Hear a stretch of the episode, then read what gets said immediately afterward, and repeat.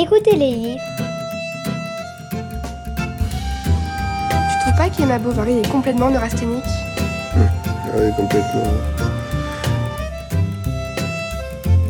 Une rentrée avec Madame Bovary de Flaubert à la radio Lyoté.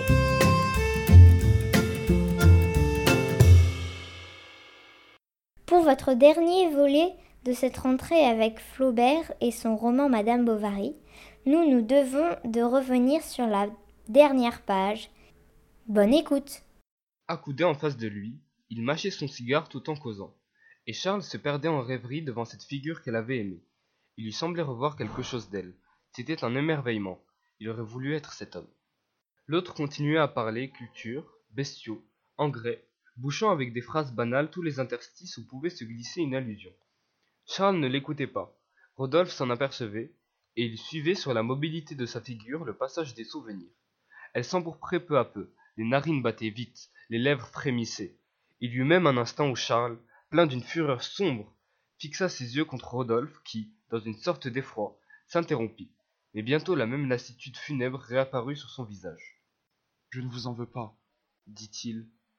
Rodolphe était resté muet, et Charles, la tête dans ses deux mains, reprit d'une voix étreinte et avec l'accent résigné des douleurs infinies. Non, je ne vous en veux plus. Il ajouta même un grand mot, le seul qu'il ait jamais dit. C'est la faute de la fatalité. Rodolphe, qui avait conduit cette fatalité, le trouva bien débonnaire pour un homme dans sa situation, comique même, et un peu vil. Le lendemain, Charles alla s'asseoir sur le banc, dans la tonnelle.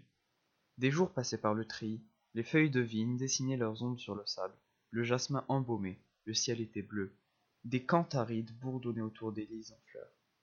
Et Charles, suffoqué comme un adolescent sous les vagues effluves amoureux qui gonflaient son cœur chagrin.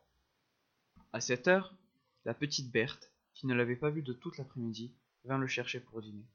Il avait la tête renversée contre le mur, les yeux clos, la bouche ouverte, et tenait dans ses mains une longue mèche de cheveux noirs. Papa Viens donc dit-elle. Et croyant qu'il voulait jouer, elle le poussa doucement. Il tomba par terre, il était mort.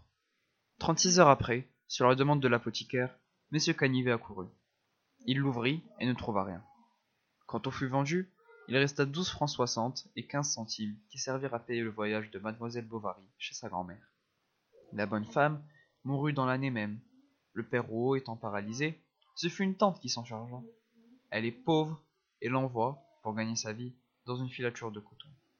Depuis la mort de Bovary, trois médecins se sont succédés à Yonville sans pouvoir y réussir. Tant M. Homais les a tout de suite battus en brèche. Il fait une clientèle d'enfer. L'autorité le ménage et l'opinion publique le protège. Il vient de recevoir la croix d'honneur.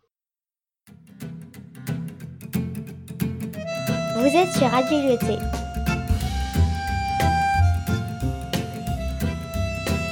Et c'était l'émission Écoutez les livres, une rentrée avec Madame Bovary de Flaubert.